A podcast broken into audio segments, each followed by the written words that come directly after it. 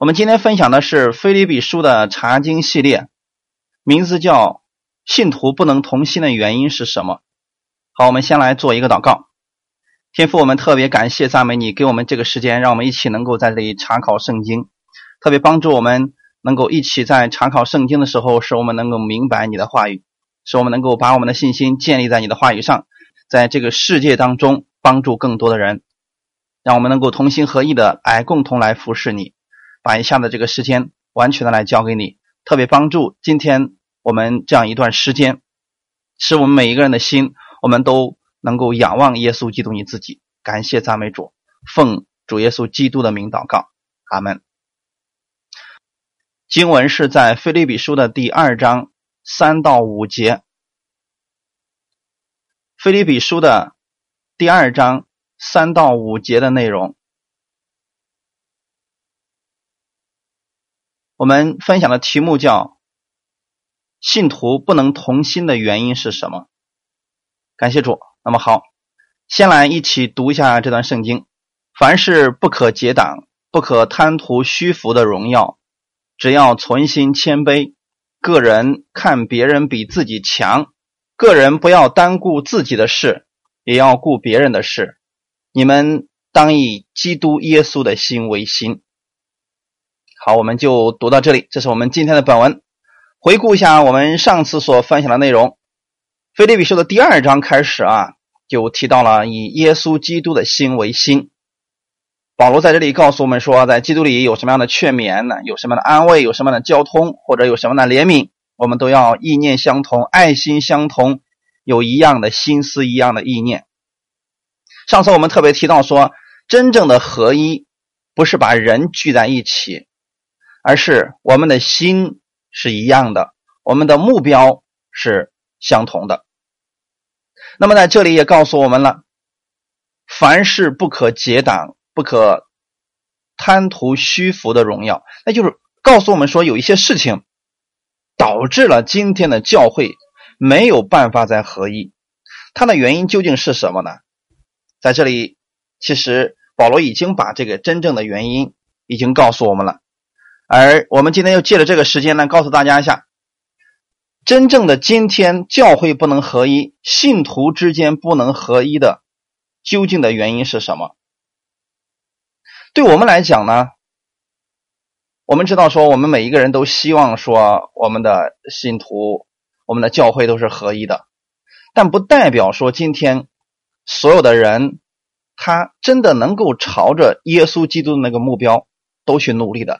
有一些人，他还是在靠着自己的，所以对我们来讲呢，我们怎么样才能避免这些事情的发生呢？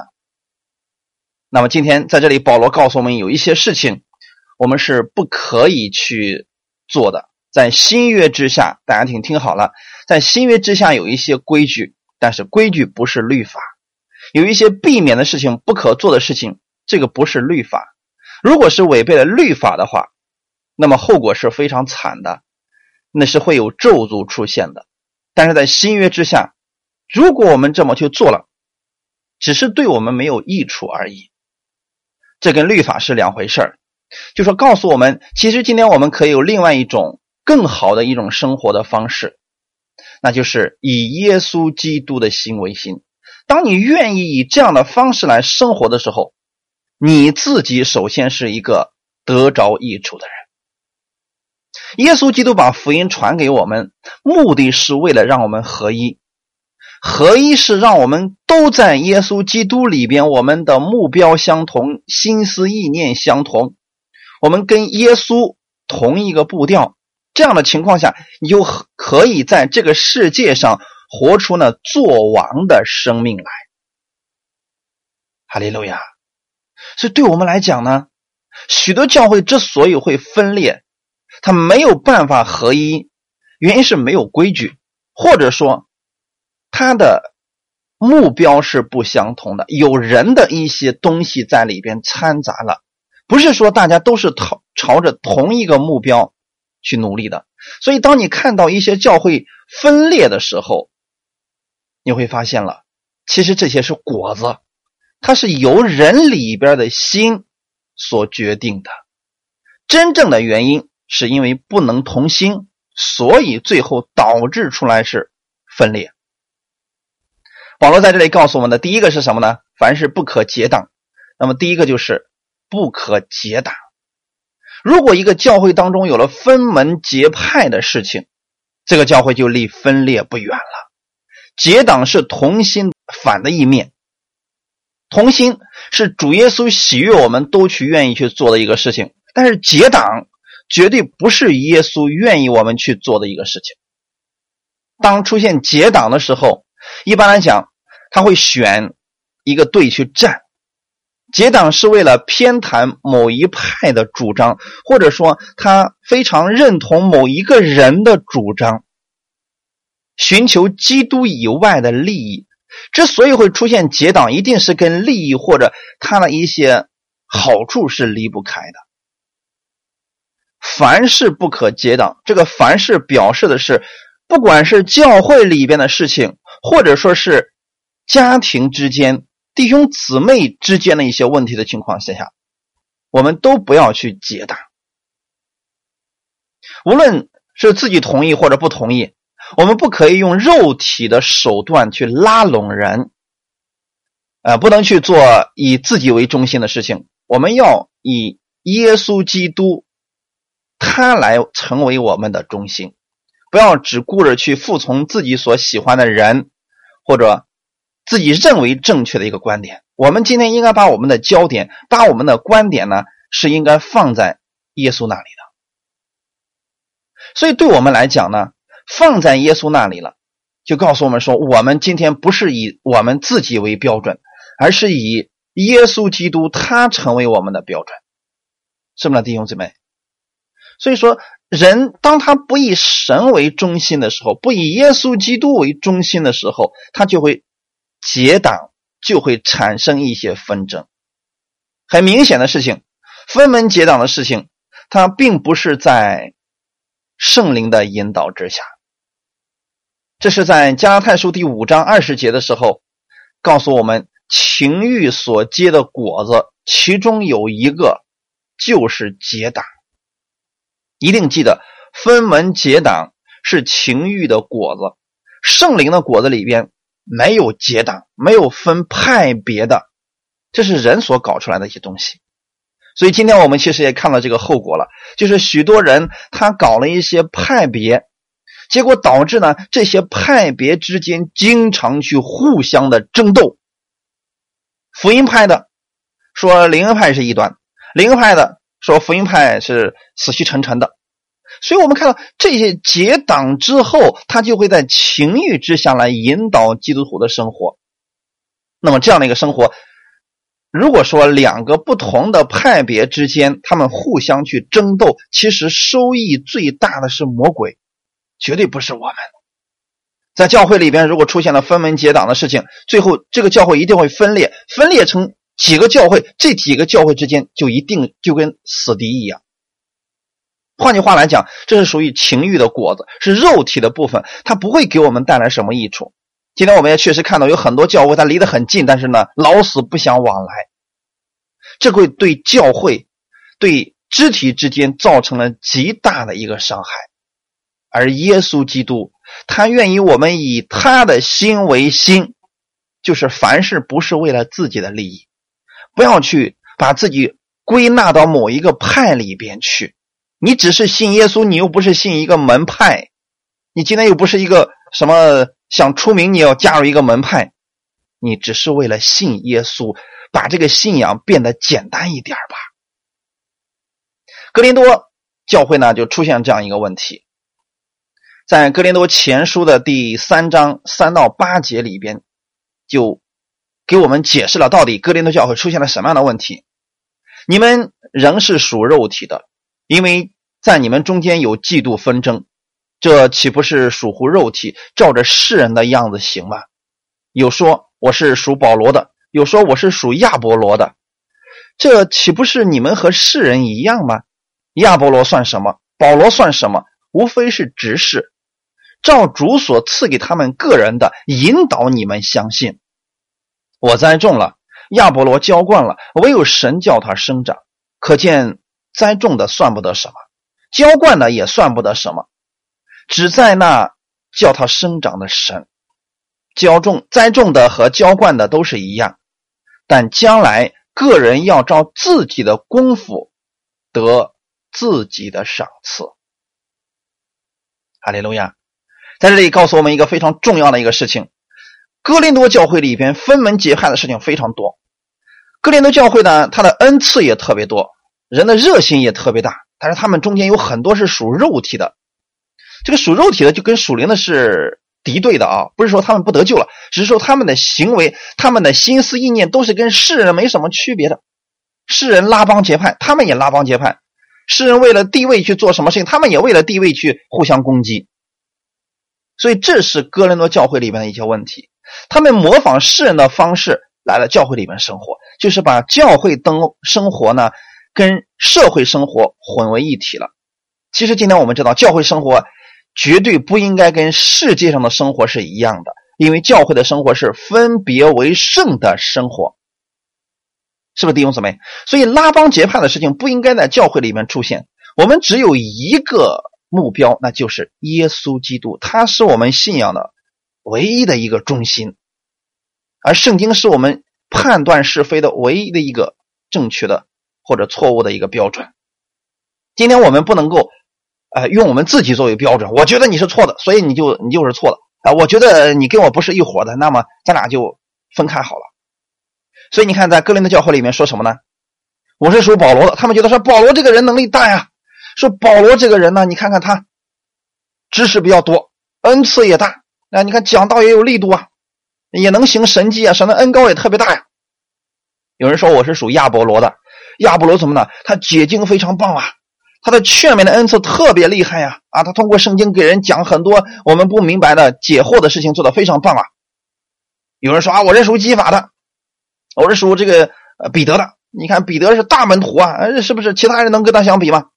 你会发现他们就像追星一样，把自己分到了某一个人的名下。所以保罗对这些人说：“难道你们跟世人是一样的吗？”亚波罗算什么呀？保罗算什么呀？无非是执事。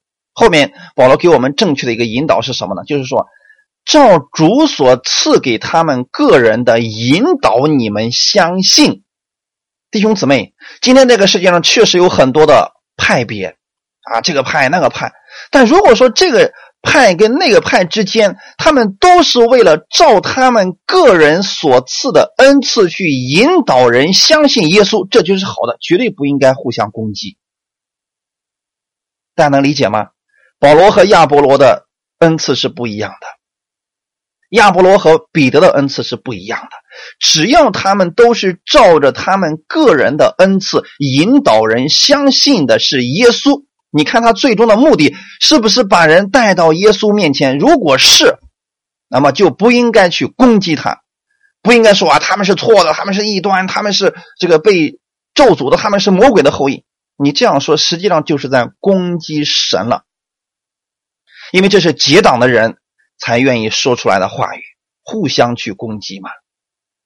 所以保罗在这告诉我们说：“我栽种了，亚波罗浇灌了，我有神叫他生长。”弟兄姊妹，今天在这个世界上，我们有很多属灵的恩赐，恩赐是不同的。有的人是眼睛的功用，有的人是脚的功用，有的人是手的功用。恩赐不同，只要说他们都是为了把人引到耶稣的面前，那么这样的话，我们就应该接纳他们，就像手要接纳脚一样。虽然你们的功用完全不一样，长得也不一样。但是你们在做同一件事情，建立着你的身体，这就够了。所以第八节说了，栽种的和浇灌的都是一样，但将来个人要照自己的功夫得自己的赏赐。我用我的恩赐来服侍神，把人带到神的面前，我得我的赏赐；你用你的恩赐把人带到神的面前，你得你的赏赐。但是我们之间不应该分门结党，因为一结党之后，我们就会出现相互攻击的事情。一定记得弟兄姊妹，分门结党的事情是在情欲之下所结的果子，而圣灵之下结的果子就是我们能够接纳跟我们观点不相同的人。只要我们今天都相信的是因信称义的真理，我们是讲的是符合圣经的，就算观点不一致，这是很正常的。但是不要去结党，然后攻击。其中，如果说我们攻击的话，受益最大的是魔鬼。耶稣不愿意我们这样的，所以保罗在这告诉我们：凡事都不可结党，不管你出于什么目的。如果你拉帮结派去攻击另外一帮人，你一定是走错了。那么这种情况下，赶紧回头吧。耶稣不喜欢我们这样做。重要的方式就是我们要用耶稣的心为心来对待一切。你看，耶稣讲到的时候，其中有撒都该人、法利赛人。还有很多的这个奋锐党的人，还有一些妓女、平民、兵丁，你说他们的想法都一样吗？不一样。但是耶稣先允许这些人在一起。你会发现，耶稣在讲到的时候，从来不是花很多的时间去攻击。哎呀，法利赛人，你们这群笨蛋！你们看，你们太骄傲了！你们这、你们这、你们，他只讲天国的真理。他把这群不同的人给他们供应不同的需要。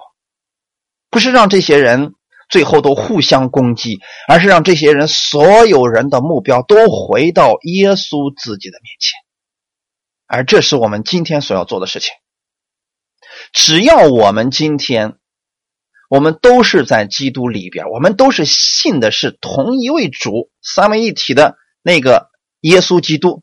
好，我们只要相信的是这一切，那么其他观点略有不同，我们是需要彼此来接纳的。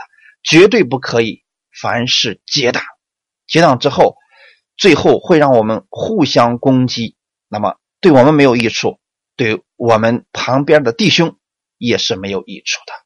哈利路亚。好，第二个是什么呢？不可贪图虚浮的荣耀，信徒不能够同心的原因，第二个就是贪图虚浮的荣耀。首先，我们来想一下，这个虚浮的荣耀究竟是什么呢？好面子啊，大家能理解吗？用用简单来讲，就是好面子，为了人的荣耀。这里有一个词叫贪，弟兄姊妹，请记得啊，钱本身是好的，如果贪钱的话，就出现问题了。贪心确实是一种罪，贪财是罪。圣经上说，贪财是万恶之根。有些人贪的是钱，有些人贪的是名，但是这同样都是贪心。我们把这个称为是虚浮的荣耀。虚浮的荣耀是今世的荣耀，它的特点就是好面子，希望在人的面前得到人的许可。弟兄姊妹，请记好了，这都叫做虚浮的荣耀。就是为了人能夸他两句，他可以做违背良心的事情，甚至说违背神的事情都可以去做。好面子，你只要让他在人面前下不了台他会跟你死磕到底，这样都是虚浮的荣耀。那么我给大家讲一段经文，看看当时文士和法利赛人，他们是不是这样的一群人呢？文士和法利赛人。他们是不是贪图虚浮的荣耀呢？在马太福音二十三章一到十节的里边记载了这么一段故事啊。那当时呢，耶稣对众人和门徒讲道啊，文士和法利赛人坐在摩西的位上，凡他们所吩咐你们，你们都要去谨守遵行，但是不要效法他们的行为，因为他们能说不能行。他们把难担的重担。捆起来，搁在人的肩上，但自己一个指头也不肯动。他们一切所做的事，都是要叫人看见。所以，将佩戴的经文做宽了，衣裳的穗子做长了，喜爱宴席上的首座，会堂里的高位，又喜爱人在街市上问他安，称呼他拉比。但你们不要受拉比的称呼。因为只有一位是你们的夫子，你们都是弟兄，也不要称呼地上的人为父，因为只有一位是你们的父，就是在天上的父，也不要受师尊的称呼，因为只有一位是你们的师尊，就是基督。你会发现，当时耶稣对门徒所讲到了这群文士和法利赛人，他们是在贪图着虚浮的荣耀。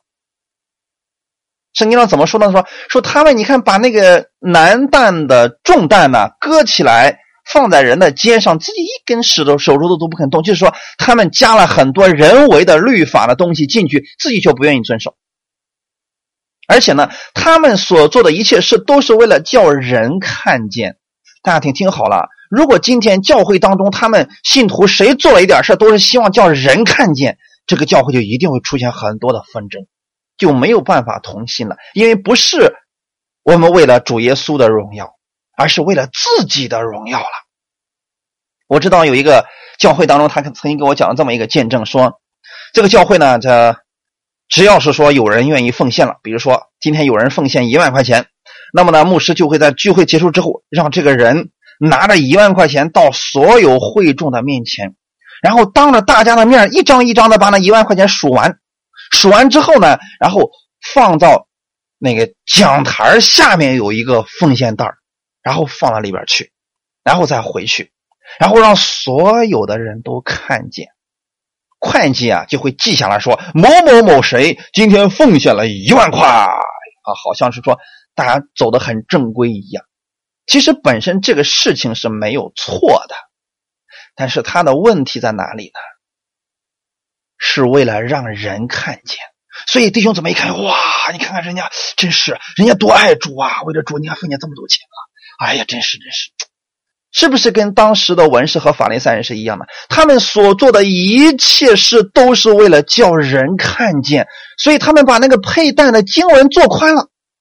那那个经文可能是过去太窄太小看不见，所以他们就把这个经文做宽了，说：“你看，人家法利赛人和文士，人家都把那个经文都带在衣服上了，你看看呢，哎呀，真是我们的榜样啊！喜爱宴席上的守卫，这个宴席上的守卫是不是大家的焦点呢？所以你就会发现，确实有些基督徒啊，他就特别愿意去做那个正位啊。我们知道这个做生意的人，他们吃饭的时候有一个叫正位，是不是啊？”呃，最尊贵的客人所坐的那个位置，有的人就特别喜欢往那儿坐，争着往那儿去。为什么？为了成为众人的焦点。会堂里的高位，这高位不是也就是为了在人里边让人能够看见他吗？所以弟兄姊妹，文士和法利赛人他们所做的这一切，本身他们做的这一些是没有错的，只是说他们为的不是神，而是人。所以耶稣说啊，你看他们坐在摩西的位置上，所以他们吩咐你们呢，你们要去遵守，要去遵行，但是不要效法他们的行为，他们的行为根本就不是为了神，是为了人。所以你们还记得有一次，啊，有一个法利赛人他们在菜菜市口的那个祷告吗？主啊，哦，我一个星期进食两次。我一天祷告三次，凡我所得的十分之一，我都献给你了。我不像那个人，那个税吏，我不像他。你看见没有？那么他为什么站在这个地方祷告呢？因为他不是为为了给神听，他就是为了给人听。所以这些都被称作是虚浮的荣耀，就是为了在人的面前被人称许。耶稣告诉我们说什么呢？你们不要这样，你们不要接受拉比的称呼。这个拉比在以色列百姓当中是非常尊荣的一个称呼。弟兄姊妹，就类似于我们中国的说是是教授级别的是某某某教授啊。我一听，哎，都不一般的人呐。这对我们来讲呢，我们知道说只有一位是我们的父子，那就是耶稣基督。后面说也不要称呼地上的人为父，这个为父啊，跟我们所理解的为父不一样。我们可能说，那你说的意思是我不能称我老爸为老爸了？不是这个意思啊。他们说称呼地上的人为父，就是指这个人能够直接影响他的人，比如说过去的先知，他们都把他们称为是父。所以你看，呃，以利沙在跟以利亚最后的对话里面说：“我父啊，以色列的。”这个战车马兵啊，他称呼他为父，因为，嗯，在那个时候呢，师傅就跟你的父亲是一样的。所以这里面说了，不要称呼地上的人为父，因为你们只有一位师傅啊，那就是耶稣基督。阿门。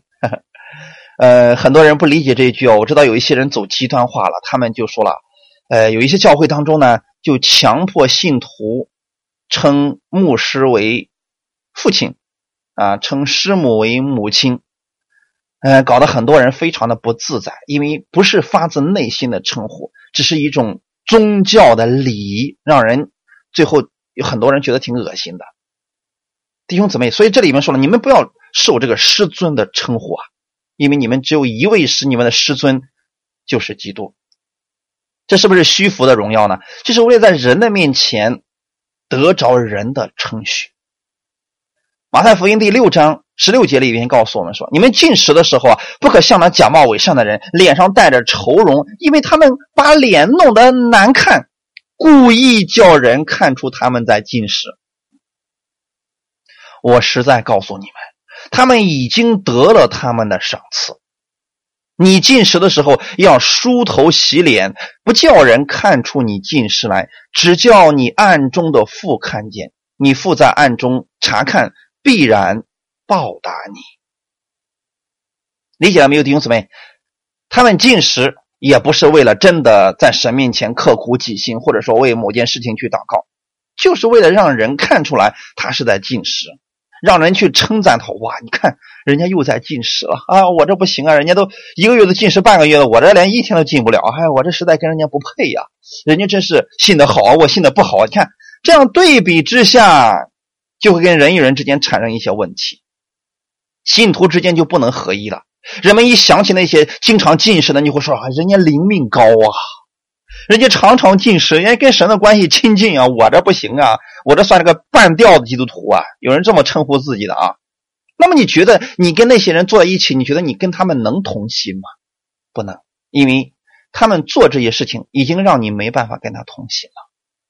在马太福音第六章一到四节里边告诉我们，也有这样一个事情，你们要小心，不可将善事行在人的面前，故意叫他们看见。若是这样，你们你就不能得你们天赋的赏赐呀。所以你施舍的时候，不可在你面前吹号，像那假冒伪善的人，在会堂里和街道上所行的，故意要得人的荣耀。我实在告诉你们，他们已经得了他们的赏赐。你施舍的时候，不要叫左手知道右手所做的，要叫你施舍的事行在暗中，你父在暗中查看，必定报答你，必然在明处报答你。弟兄姊妹，这里边耶稣给我们讲了一个关于奉献的事情，就说法利赛人、文士那些假冒伪善的人，他们也在奉献，但是他们怎么做的呢？他们将这些善事行在人的面前，故意叫他们看见。就像刚才我给你举的那个例子一样，他们做这些奉献是故意叫信徒看见。然后圣经上说，这样的话他们就不能得天赋的赏赐，因为他们的目的不是为了得天赋的赏赐，他们就是为了得人的赏赐。所以耶稣说，他们已经得到了人的赏赐了，已经得到了，所以人已经夸他们了嘛。那么他的他们在神面前就没有了。第三节说，你施舍的时候，不要叫左手。知道右手所做的，很多人就开始用字面的意思开始理解说，那你说左手所做的，右手怎么可能会不知道呢？这个到底是什么意思呢？其实不是说今天你左手做了，右手就不知道，你肯定会知道的呀。他的意思是别在人面前故意的吹嘘。哎呀，我告诉你们呐，弟兄姊妹们，这个月我奉献了一万块，在神的面前，这个教会建堂的时候我奉献多少钱？教会怎么样的时候，我见了多少钱？我上周我去看那个谁谁谁，我给了他家里多少钱？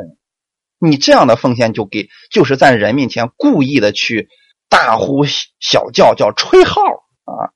所以圣经说这叫吹号啊，生怕别人不知道。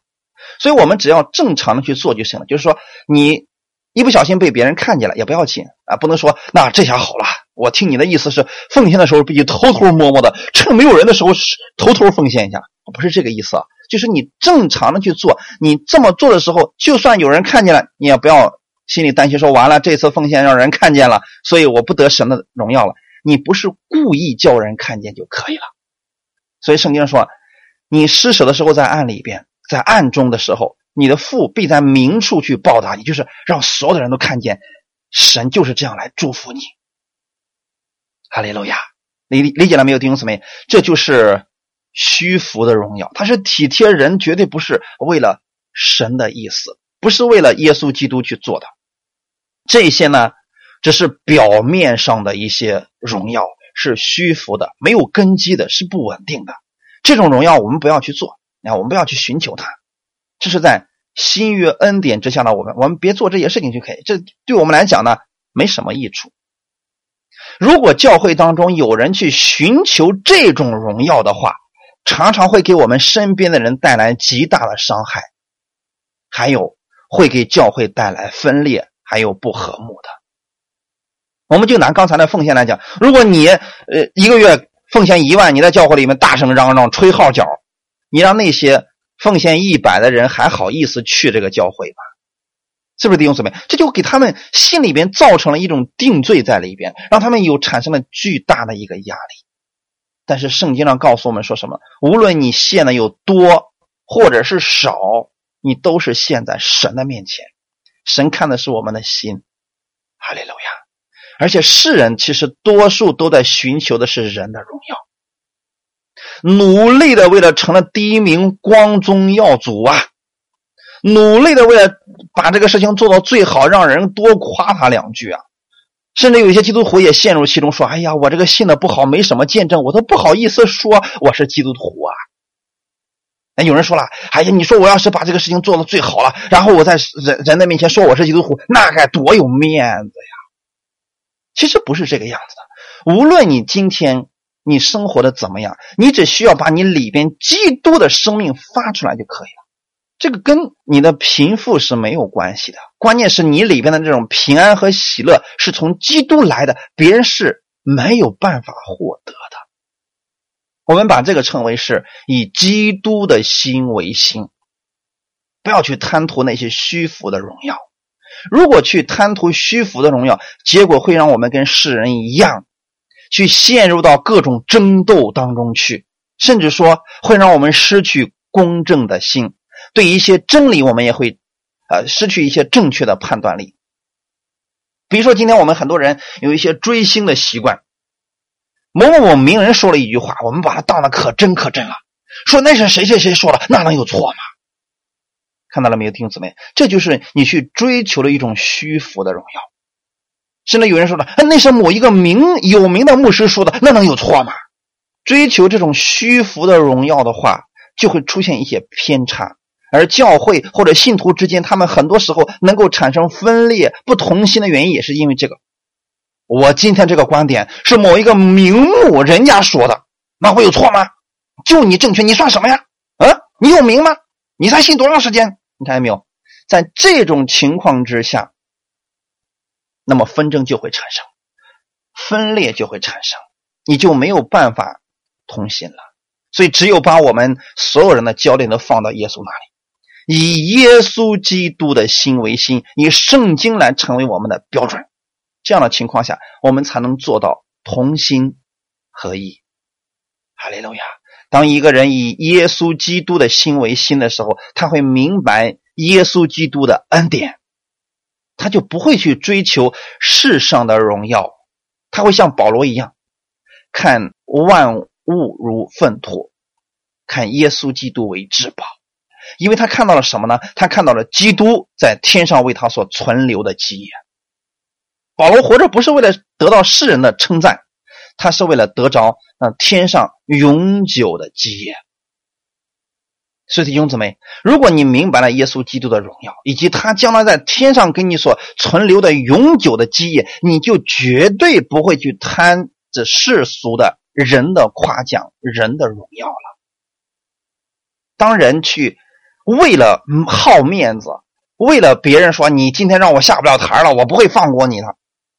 信徒之间，如果是这样的情况，你可以知道说，他的生命目前来讲，实际是非常非常小的，因为他还没有明白什么是属天的荣耀。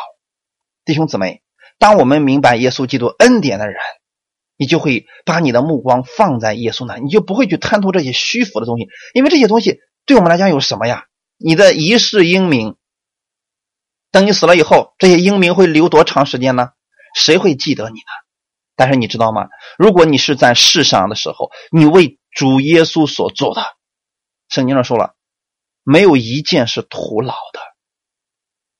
你所有为主所做的事情，我们的神都会记录下来，而且给你留下丰盛的赏赐。这个不是虚浮的荣耀，这个是实实在在的永久的赏赐。我愿意我们弟兄姊妹能够看到这一点。如果你明白了这一点，人夸奖你或者人咒诅你，那又有什么呢？你已经不在乎别人怎么样去评论你了，因为他不是标准。真正能够定义你的是耶稣基督的话语。如果今天神说你是艺人，就算周围所有的人都说你是罪人，那又能怎么样呢？耶稣已经承认你了，这就够了。所以这些虚浮的荣耀由他们去拿吧，我们不要这些东西。这些本身给我们也带不来什么呀。就算今天给你家里边贴满了所有的奖状。那又怎么样呢？神不承认，那一切都是虚浮的。他们这个世界和世上的一切荣华都会要过去的，所以耶稣曾经说过：“说人若赚到了全世界，说赔上自己的性命，这有什么益处呢？人能拿什么来换他的性命呢？”弟兄姊妹，我们在耶稣那里有一个丰盛的生命。这个是什么东西都换不来的，就算整个世界给你都换不来的。耶稣要把这种实实在在的荣耀让你看见，然后让你去得着它。所以我愿意我们弟兄姊妹，我们今天活着的时候，我们是活在神的荣耀里，活在耶稣基督的恩典里边，把我们的目光、把我们的焦点都放在耶稣那里，这就够了。这样的话，你不是活在虚空当中，不是虚活在这个虚荣当中。你是活在每一天耶稣基督的供应当中。那个时候呢，别人对你的讽刺、对你的打击，其实是没有效果的，因为你知道他们说的是无效的。你知道神怎么样看你，这就足够了。阿门。第三个是什么呢？骄傲。只要存心谦卑，个人看别人比自己强。那么，存心谦卑的反义词就是骄傲了？所以，本句呢，我们其实讲的是基督徒要谦卑的事情。那么，信徒之间不能够同心的第三个原因就是有骄傲的存在。骄傲是阻碍合一的一个原因呐。真正的谦卑，他活出来的样子是什么呢？看别人比自己强。而骄傲的人通常是看自己比别人强，所以他会打击别人，因此会生出一些轻视别人、蔑视别人的心。看你算什么呀？你讲道才几天啊？啊，你跟我今天说呢，我都已经讲道多少年了，你才信几天啊？你竟然说我的有问题，你会发现是不是？他觉得。自己比别人强。我记得以前的时候，我听一个牧师讲到，因为那时候我在学习，还当学生的时候，呃，学习这样系列的培训的时候，有一个牧师是这么讲的：说啊，以色列百姓过红海的时候啊，哎呀，他们在思想啊，思想什么呢？思想他们在埃及的时候的生活呀。说为什么会思想埃及的生活呢？因为他们在海底的时候，他们在泥里边走啊。他们在泥里边走的时候，他就想起了在埃及的时候做砖的情况之下，他们也在泥里边踩来踩去，就想起了过去的那种悲惨的生活呀。这个是默想，对不对？但是默想的有点过了，有点不符合圣经了，对不对？所以那一天呢，我那时候也是年少轻狂，不懂事但是那段经文还是知道的啊。所以因为自己那个时候呢，也有骄傲的心在里边。所以当时我就对那个牧师说了：“说牧师，你讲错了。以色列百姓他们过红海的时候走的是干地，那怎么会有泥呢？”这个牧师当时就变了脸色，然后就对我说：“你才信主多长时间？我已经牧会几十年了，我都一直这么讲的。你说我讲错了吗？你给我找出圣经来，找！” 我当时一看，其实我差点就一一生气我就找圣经。后来呢，我的同学愣是把我给拽坐下了。弟兄姊妹可明白吗？其实，在那种情况下，就算你找出来，你只会得到更大的羞辱。圣经上明明说的非常的清楚，他们从海里是走的干地，可是他没有看见，自己跟那瞎默想，所以他们心里面有骄傲的时候呢，他就轻看别人。就算你是正确的，你也是错误的。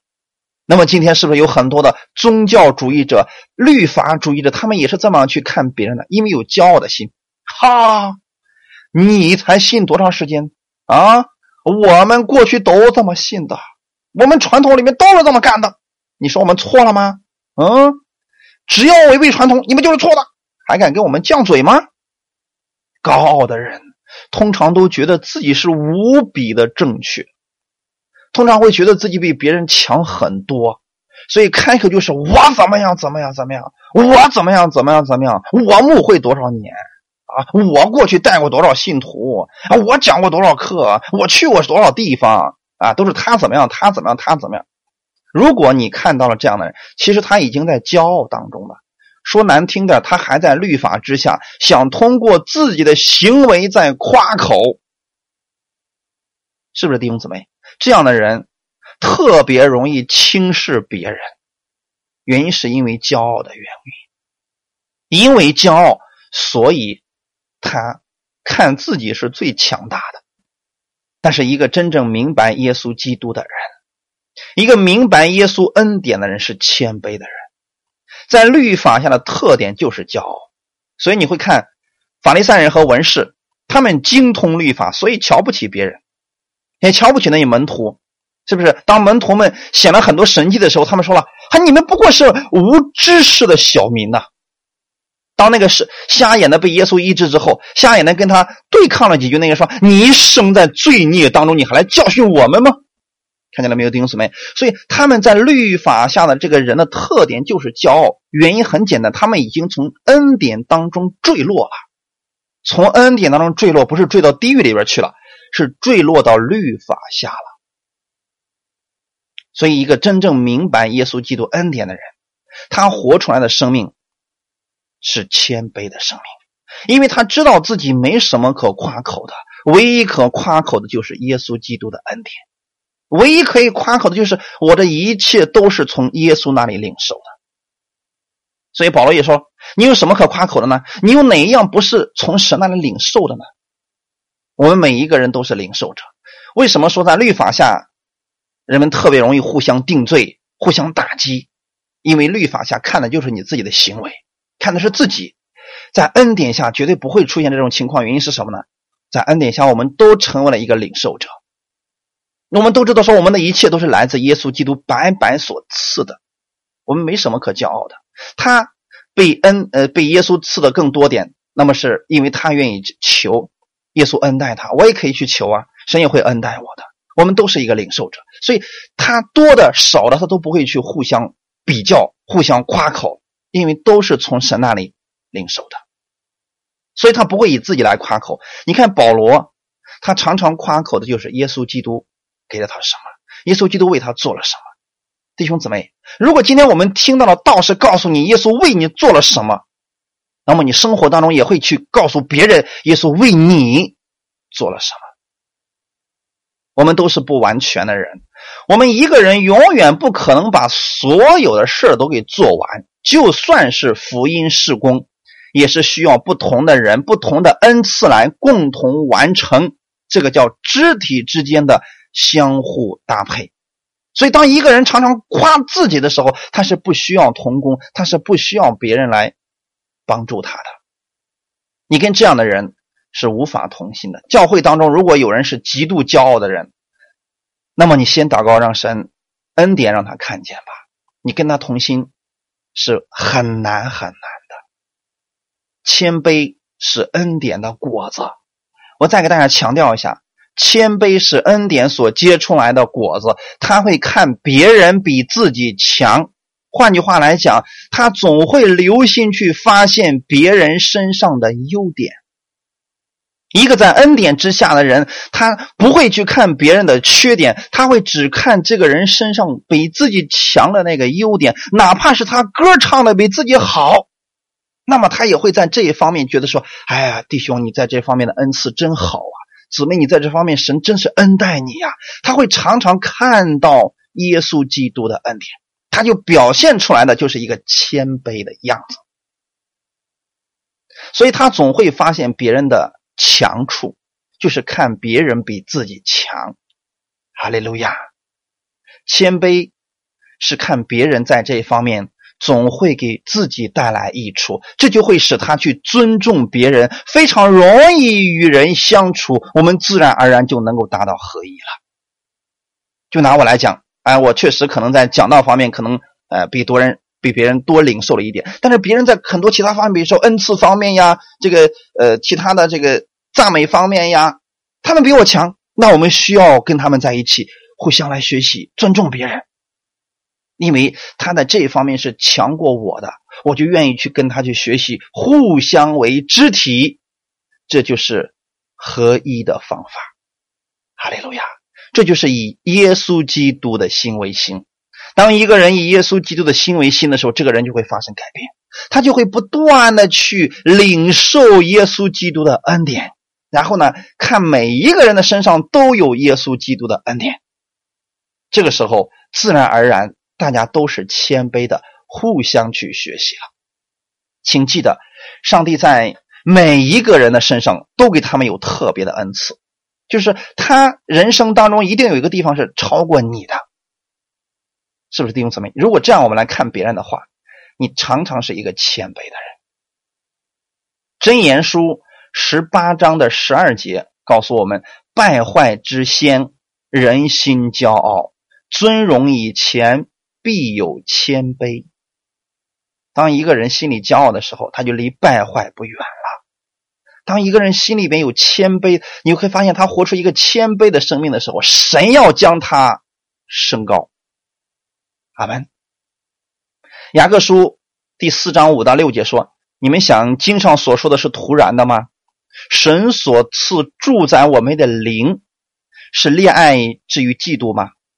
但他赐更多的恩典，所以经上说，神阻挡骄傲的人，赐恩给谦卑的人。”这段经文的解释是非常简单的。神为什么阻挡骄傲的人呢？因为骄傲的人他根本看不见神的恩典。就算神已经赐下很多的恩典，他看不见，他只觉得自己比谁都强，比谁都厉害，比谁都伟大，他就不需要更多的神的恩典了。神赐恩给谦卑的人，因为谦卑的人总是留心去发现神赐给他什么新的恩典。他总是留心的去发现神给了别人什么样的恩典，我可以去学习的。这就是为什么神赐恩给谦卑的人的原因，不是神的问题，是人的问题。骄傲的人他不愿意领受，他也看不见；谦卑的人常常能看见神的恩典。哈利路亚。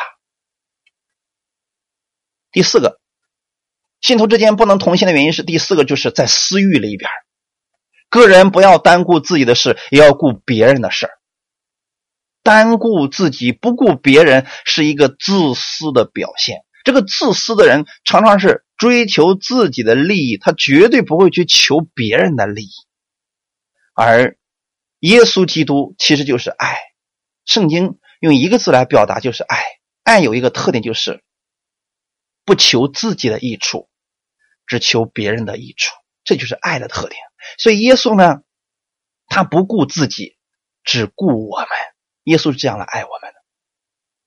今天在恩典之下呢，我们要明白耶稣基督这样的爱。如果一个只顾自己的人，实际上他不明白耶稣基督的爱。哈利路亚！很多人，很多基督徒，他们信了主之后，只顾自己，这就让彼此相爱变成了一句空话。耶稣是希望我们肢体之间彼此相顾，我们有力量来抵挡魔鬼的。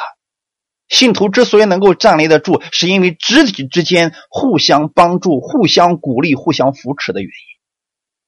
请记得，没有任何一个人是全能的，没有一个人说我这一辈子都是刚强的，他总有软弱的时候，总有他的弱点，所以他总是需要肢体来帮助他的。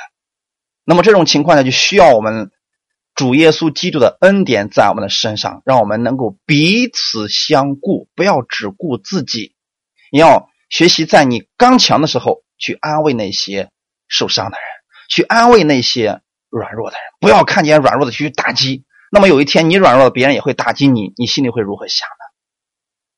弟兄姊妹，所以我们在基督里边，我们能够合一的原因，是因为我们在基督的爱里。如果不在基督的爱里边，那么就在私欲里边，就会自夸张狂。当一个人明白基督的爱的时候，他就会去领受这份爱，去关心别人，去顾念别人。耶稣是这样爱我们的，所以恩典的特点就是给予，因为他知道耶稣是这样来给他的，他愿意来给出去。耶稣是丰盛有余的，他愿意成为一个帮助别人的人。这样的话。对我们有益处，对别人也有益处。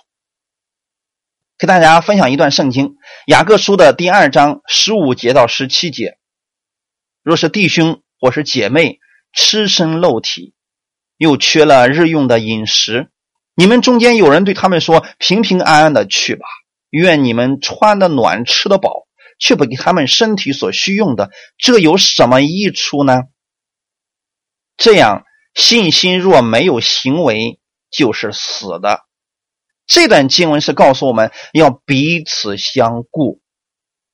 如果没有彼此相顾，人们觉得话信耶稣会变成一种非常空洞，而且会让人觉得很无聊的一个事情。弟兄或者姐妹已经缺了日用的饮食了，他去求你的时候，你说平平安安的去吧。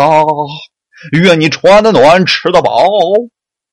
你给他说这样的口号，还不如不说话呢，因为这样对他来说毫无益处。